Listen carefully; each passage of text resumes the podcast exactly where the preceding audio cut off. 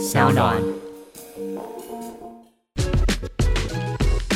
就就就爱讲干话。大家好，我是海苔熊，大家好，我是 Skimmy，欢迎收听。就爱讲干话。我跟你讲，最近那个华灯初上，真的超级红的，真的是红到一个不行哎。对，大家都在讨论，都在讨论谁是杀掉女主角。的人，哎，我是不小心爆雷了啊！对不起大家。哎，就是如果如果上一季还有人还没有看的话，可是我想，如果他都已经说到第二季了，我讲第一季的剧情应该不过分吧？对，反正现在总之就是呃，苏庆怡死了嘛，然后到底谁杀了他，我们都还不知道，所以我们今天就来讨论一下这个非常令人好奇的问题。不过你说要先介绍一下第二集剧情啊？对对对，第二季的剧情呢，主要他其实是在讲说苏庆怡这个人他在童年的时候到底经历过了什么样子的遭遇。那如果你还没有看第二季，然后你不想被暴雷的话，你可以直接快进十分钟，好，我们直接快进十分钟应该不错。然后或者你就是就是立刻现在夺门而出去逃生。好，五四三二一要开始讲了。好，反正第二季就是讲述了苏庆怡她小时候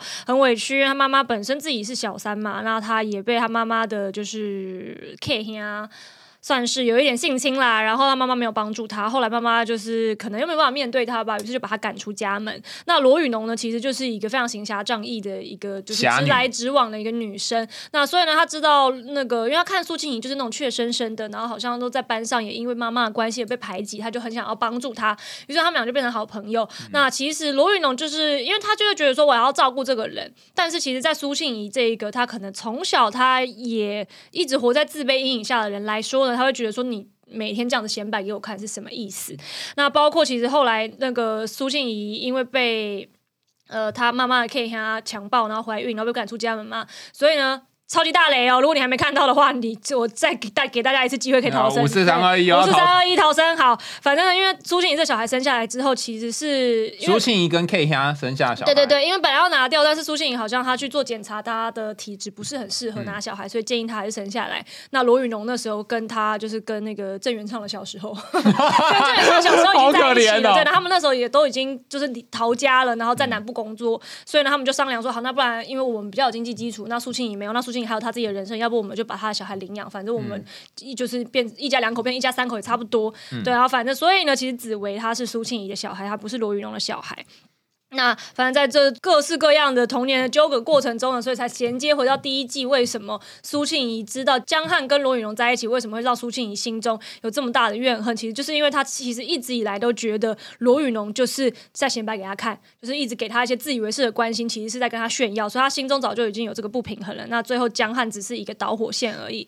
那其实目前看起来，大家有其中一。一派的猜想就是说，其实苏庆怡是自杀，因为他早就不想活了。他之前本来就有跟江汉讲过，说死的那一个就是会永远被记在心里的那一个。所以呢，大家猜想说，会不会有可能是他自己自杀？然后他在自杀之前，就是布了这么多，就是天罗地网，就是想要陷害每一个让他觉得很北宋的人。这个局部了三年之久，包括罗宇农，包括阿纪，然后包括就是各式各样江汉啊什么之类的，这样。所以第二季的剧情大概是这样子，但是还没有演到第三季，所以我们大家都还不知道到底剧情会怎么样发展。哎，等下我有点不懂，你说他的孩子被罗宇荣领养走，对，那为什么会觉得 Rose 在显摆呢？他就是说，Rose 一直以来都会给他一些自以为是的帮助跟关心啊，他就觉得说你就是一直在。他反正他就是具体台词，他就只讲那么多，我怎么会知道他 为什么会一直觉得他台词就写这样子？他的意思说就是 Rose 一直自以为的帮忙他。对对对对对，其实我跟你说这个，我想到另外一个蛮经典的角色，就是《甄嬛传》里面的安陵容。嗯，因为《甄嬛传》里面安陵容这个角色是这样的，就是她是小坟小户的出身，她是就是松阳县城的女儿嘛。那所以跟其他那一种每个人都是在朝廷当大官的家庭出来的千金，她其实本来就已经有自卑了。那后来其实也是甄嬛先帮助她，然后两个人变成好姐妹。那后来因为她入宫之后，其实不受宠嘛，然后又家世又不好，所以其实宫里的嫔妃也就是没有在插销她这样子，然后皇上也没有在插销她，所以呢，甄嬛就会觉得说，哦，那她可能呃，比如说衣服料子不够啊，或者说冬天啊怎么样啊，就会帮他送送一些，都他都得到好的，他就送一些给他。那其实到后来是，呃，他们之中为了就是。可能要争皇上的宠爱，因为甄嬛是比较受宠那一个，所以其实安陵容就一直觉得说，好啊，反正你就是什么都比我强啊，你就是什么就是就是我，反正你你有的我都没有啊，然后我想要的都你都有了这样子。那所以后来呢，他也是就是。决定走向姐妹之情的反面，也就是他一直在暗中害他。那其实我觉得跟苏倩怡对罗宇龙的感觉是蛮。你的意思说，其实甄嬛从头到尾做的都是帮忙的行为，但是因为安陵容她的位置，还有她心里面对于甄嬛的想象，让她觉得你做这些就是要。给我看看我有多难看。我觉得应该是他自己本身觉得他难看，但他又不能去面对他自己觉得就是这这个自卑的心情，所以他只好反过来怪对方说啊，就是你故意显摆给我看。我自己个人，所以就把那个内在的自卑投射到对方身上。对对对对。哎，你讲这我就突然想到一件事耶。嗯。但是几年前的那时候我就是不不谙世事，然后那时候有一个学长跟我讲这件事情的时候，我还是还听不懂。你这样想，我就突然就懂了。就那时候我跟几个同学一起去参加一个比赛。对。然后那个比赛呢，就是同龄的人当中，就只有我得奖，然后其他人没有得奖。嗯，然后我就去安慰那些没有得奖的人，对，说啊，没关系啊，他其实是怎样怎样怎样啊，啊，那这个就是可能呃评审也不是很公正啊，就只是看看谁比较会天花乱坠奖，就给给他得奖这样子。然后后来有其中一个没有得奖同学非常的生气，他就觉得你在那个炫耀什么，然后他生气之后，我很不能理解。因为我就跟刚刚甄嬛一样，就觉得我我我我去安慰你，那为什么你还要这样对我？然后我就问那个学长说：“学长，那如果是你，你今天也是得奖的人，然后跟你同辈的都没有得奖，你要怎么办？”他就跟我讲了，屁股拍拍立刻离开就现场。不是，他就跟我讲，他说：“他说这种时候不要讲话就好了。”哦，我说：“啊，为什么？为什么？”他说：“因为你讲再多，你不论讲的是任何的话，人家都会觉得。”你在显摆，是不觉得社交是一件很累的事吗？对啊，我就觉得哈，所以我从来不在职场上跟大家当朋友。我以前在坐办公室的时候，我就避免跟同事成为好友，嗯，就避免任何我需要说一些我不想说的话的那个场合，这样子。是哦，那如果比如说姐妹聚会的时候，然后有一个人就拿一个包包送你，然后这种，你你你不会有那种觉得啊？我输他一姐这种感觉吗？还是要拜托送我，拜托拜托我的姐妹，如果在听这一集，谢谢大家，希望大家从今天开始，每个人都可以送我包，谢谢。你根本就不 care 那个，根本不 care，有包的话就没有。我觉得如果是以前啦，因为我以前就是上大学的时候，因为那时候在国外读书嘛，所以我的朋友们其实也都是那种就是。富二代，然后我自己本身是就是小中产阶级，然后零用钱也很少这样子，所以那时候确实是会觉得说，哦，如果他们有我没有的话，心里会觉得有一点点的那种自己的小计较这样子，但是我不会显现出来。但是现在是因为反正自己也买得起，可是自己不想买，就贪小便宜，希望大家谢谢大家。因为的确有一些人是他会他会去请客，就是请同学们请客，然后被请的人就会内心有一种很奇怪的感觉。就觉得啊，我以前会有，但我现在觉得说不拿白不拿，爽。对，随着年代不同，可能会变不一样。好，那庆怡跟江汉是有一段。庆怡跟江汉呢，在这个在第一季的时候就有演出来了，就是他们是先在图书馆认识的，然后反正就是江汉是个文青，然后苏庆怡内心也就是有一个小小的文艺的少女住在里面，这样，所以两个人认识之下，然后加上江汉又长得凤小月那个脸嘛，然后所以他就很喜欢他，后来就把他带到他工作的地方，也就是那个光嘛，就来带到酒店来，然后那个结果谁知道江汉就跟罗斯在一起。事情就是这样子，对。所以，所以这就验证前面说的，不论如何，Rose 都抢走庆怡的东西。对，可是我觉得其实苏庆怡她也没有做到一件事情，是她为什么不一带去的时候就摆明了跟 Rose 讲说，这男的就是我的猎物，那 Rose 就不会碰啦，他自己不讲的，怪谁？那这里有一个 bug，嗯，你看哦，因为我们还不知道那个庆怡跟妈妈还有那个 Ken 要发生什么事嘛，但是。以目前可透露的剧情当中，至少我们发现一件事情是，妈妈不是指着庆怡说：“你为什么偷了我的男人？”对，你为什么抢走他？对，所以这个你为什么抢走，对于庆怡来说，应该是一种很巨大的指责。是，于是，在他后续的人际关系里面，都不敢拥有或者是占据任何东西。哦，他只要一拥有或一占据，就落那什么落入妈妈的口实。你又变成偷别人男人的女人了，你又变成占别人，所以你看他，他连那个什么，他看 model，我看 model，我看 model，对不起，我看 model 是，我看 model 啊，你看到，孙生，我对不起你，我一直把他想到你，我看 model 啊，你看到，不是这种，等我开店里最贵的酒，每桌一瓶都算我的。好了，到底是什么斗啦？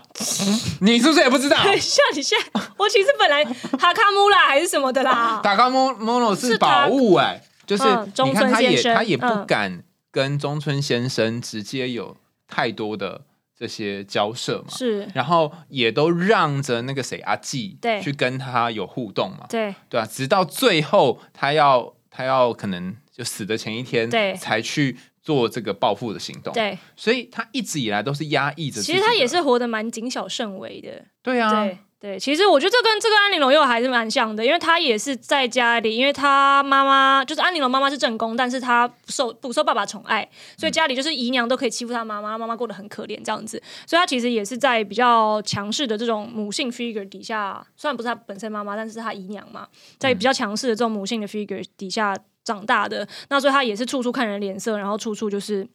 会会呃，想要以一种比较可怜的姿态去迎合大家。其实这在苏庆怡身上，你偶尔也可以看到，只是她后来因为自己可能事业做起来的时候，她比较没有像安陵容那么的谨小慎微。但是我觉得可以，像你刚刚说啊，他也没有敢直接去跟阿纪，就是你知道说说明她跟中村先生的关系或者什么的。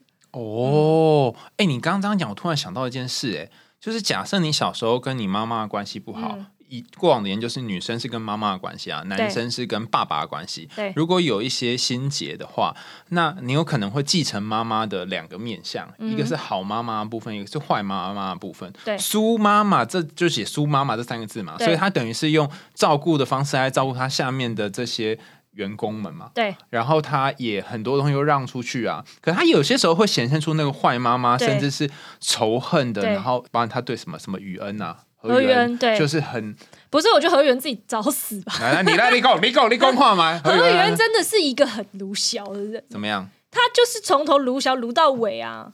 他就是一个天真不懂事的大学生，然后自以为自己是偶像剧男主角，然后一直要把他自己的这一厢情愿 force 到受到所有人身上啊。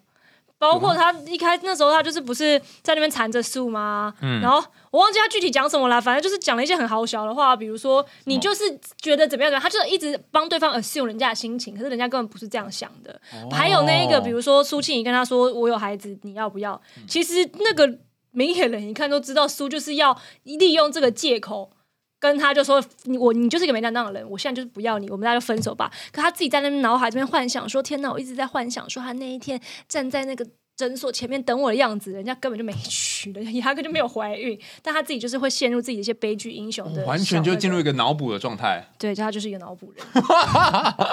而且他，而且宇恩对于那个谁啊 Ico Ico，嗯宇恩对于 Ico 那一段也很奇怪，为什么他最后会送个便当在 Ico 的房间前面？就他那他也 Ico 不是被赶出那个光这个酒店嘛，对对对然后他就要离开学校的时候，嗯宇恩就拿了便当还有零食放在他门口。你不觉得这一种就是天真小少年，他们会有一个通病，就是他们觉得自己可以拯救全世界吗？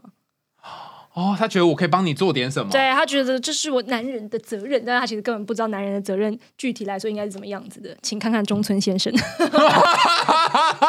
来，那你说，那你说，男人的责任是怎样？给店，给我们每个人点店里面最对，贵的酒，就是要开店里最贵的酒，每周一瓶都算他的。不是是？不是啦，因为其实后面有一段，他编剧有特别安排一段，是让你看到这两个男生中间的区别啊。就是那个时候，呃，输的最后一晚，何雨恩不是就气不过吗？他就想要去告诉中村先生说，这女人根本就一点都不爱你，然后从中作梗，这样也是爱口挑说的啦。结果他去了，然后他就跟中村先生讲完这一大堆说啊，他就是爱的是江汉啊，啊现在就只是你只是接盘侠之类的诸如此类的话。那结果中村先生怎么回答他的呢？中村先生说，我不知，就是他说我知道你跟苏的过往，但是你刚刚讲的这番话，就是苏为什么不会喜欢你的原因，因为你只是一厢情愿的想把自己的好强注在别人身上，你根本没有替他想过。我也知道他不爱我，但是我相信就是。我们大家就这样子客气以礼相待，总有一天他会看见我的真心，看高下立见。对对，等一下，嗯可是这两个男人这样好像都不是太好吧？为一个是很自以为的把自己贴过去，对另外一个也是某种程度上面的自我牺牲。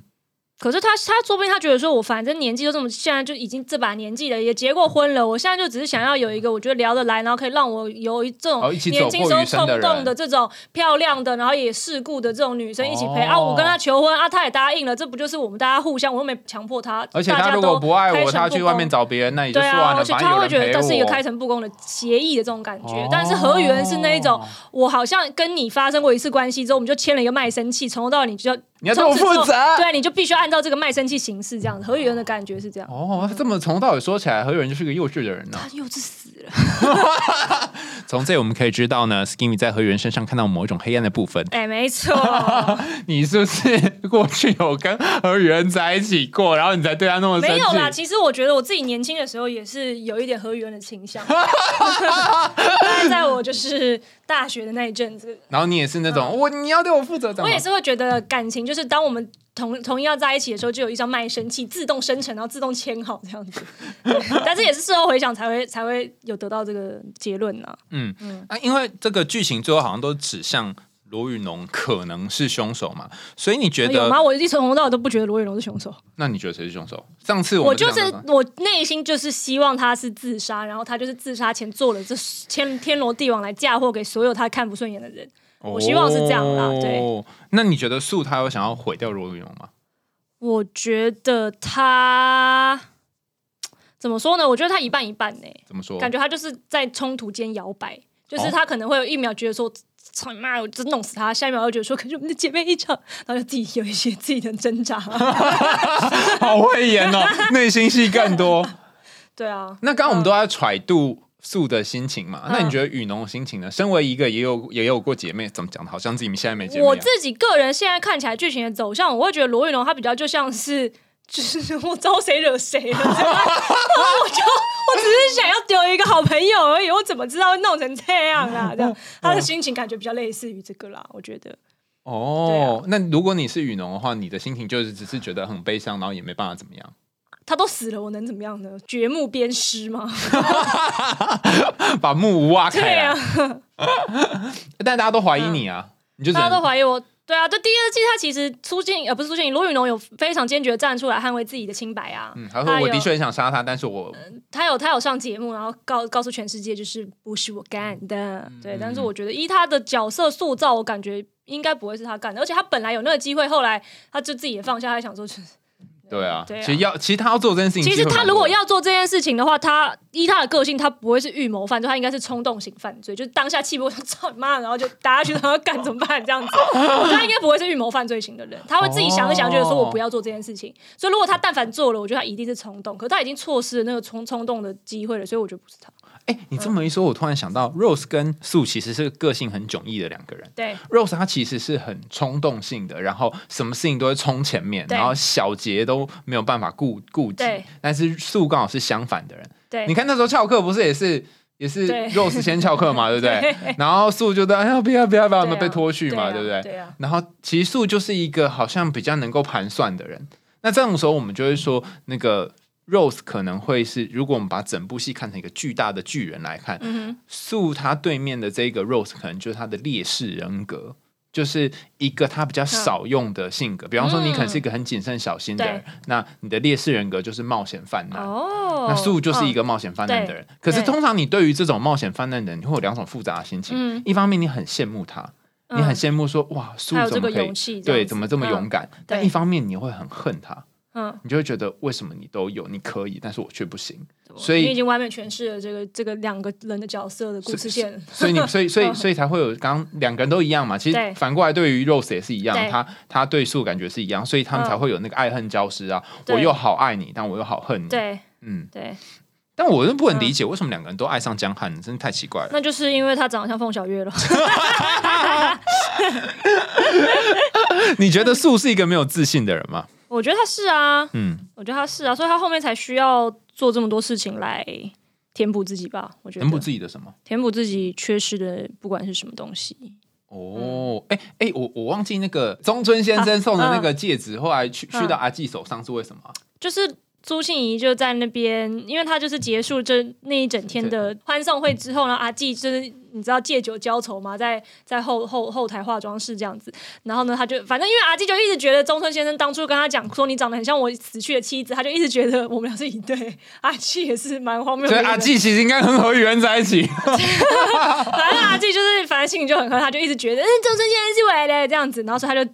喝了点酒，就是开始在那边脸笑微，然后所以呢，苏庆怡就说：“苏庆怡就说你是不是很恨我？你是觉得我抢走你的？反正一直就是开始用言语激他，然后就说你你你想要最极致的怜悯吗？然后就把戒指摘下来，然后就扔在他的酒杯里面，说送你这样，然后呢，那个阿纪就说不要，然后呢，苏庆就说你想想你自己的现在的就是各种财政状况什么的，他说你真的不要吗？然后阿纪就你知道屈辱的落泪，这个故事就这样啊。没有，我跟你讲，换成你是阿纪，你也会拿吧？拿？为什么不拿？我就知道 你刚刚就是那个包包，你觉得那个包包送我的人，所以我觉得换你钻戒，你应该是直接拿吧？那你说那个屈辱的极致是什么意思啊？我可能没有 get 到那个，因为他很恨苏，然后他也很讨厌苏庆怡，一直用这种好像高高在上的态度跟他讲话，因为他们其实梁子从。最刚出那个徐若瑄还在当妈妈桑的时候 就接下了，就是徐那时候是徐若瑄是妈妈桑，然后阿纪跟苏庆怡都是旗下的小姐，然后后来就徐若瑄决定要退隐江湖了，然后她就是决定要把这个位传给素这样子，因为她觉得素可能身上有一些她看得到的决断啊，跟一些执行力啊各方面的，所以她就传包，就嫉妒，对对，她就把位置传给素，那阿纪就很不服，就是阿纪就觉得说你才刚来没多久，我是这里面的元老，为什么就是会有这种倚老卖老的的心情啦？然后那个时候，那个苏庆怡有呛他，就是因为当阿纪对他讲话不客气的时候，苏庆怡有反呛他，就说就说规则是有赢的人写的，输的就不要说废话。他意思就是这样子，所以阿纪就很很背诵。然后所以后来当苏庆怡这样子给他极致的怜悯，就是把戒指送给他的时候，而且苏庆怡还说啊，这种东西我想要多少，中村先生都会买给我。你说垃圾气死！哇，好气哦，气爆了！对，反正就大概是这样子。哎，那我觉得庆怡送继子有两个层面的意思。你刚说继子吗？庆怡送阿纪戒指，有两个层面意思。第一个是你刚刚说那个羞辱嘛？对，而且这个羞辱其实它是在复制 Rose 吧？因为 Rose 不是对素来讲，不是他觉得 Rose 经常在怜悯他啊，对，就是好像他有那么多好东西，但是他都不 care，都可以给我这种感觉。对，然后哎，是是 Rose 送手帕吗？还是素送手帕？诉讼手帕，诉送手帕给给 Rose，每一年都会送给他嘛，对不对？那用这种方式作为某一种回馈的的方式嘛。对。可他永远在 Rose 跟树的关系，然后树都是当当好像比较下面的一个。对对对。那怎么办呢？所以他就找他的喽喽，去变成阿纪。所以他做了一个一模一样事情，用上对下的方式，然后来去去羞辱他。另外一个另外段落在于，就刚刚已经讲过一遍的那个呃抢夺这件事情。对。他其实是。很不想要抢夺什么东西，因为他会实现他妈妈讲的那句话，对不对？对。可是他内在有个动力，又会想要抢。嗯。然后，所以你看，但他想要不露痕迹的，对他想要不露痕迹的抢，不论是呃捡到江汉，捡，或者是捡到那个瓦卡莫多上，都是。都是这样子的，然后重点是还要一副那种我我也不想啊，自然就装啊，他们自己送上来啊，对他一定要这样子，对，然后来制造某一个自己的位置，是哦，真素的这个他也是活得挺累的，好深呐。那刚刚我说呃素，如果他是一个自尊比较低的人的话，在那个 psychology tools 里面有分享说低自尊的人有哪些特色哈？第一种就是他的。核心的信念是觉得自己不好，然后呃，在讲自己的时候都会用很多自我批评的方式，然后想到未来的时候都会用一种呃没有希望的，觉得啊应该不会有好事的这个结果，然后他会对于事情的发展有一个负面的或者是一个不好的预期。可是，在信宜的脚本里面，我都没有看到有这四个啊，确实是没有哎，对啊，所以他看起来应该不像是。低自尊，他看起来比较是城府很深的人吧？还是我们现在是要怪编剧喽？其实其实没有显现出来吧？你有你觉得他显现的那个低自尊是在哪里呢？因为这些好像都没有符合啊，确实是没有哎。这么一说的话，好吧，那我们就是讲假设他就是一个城府很深的人喽。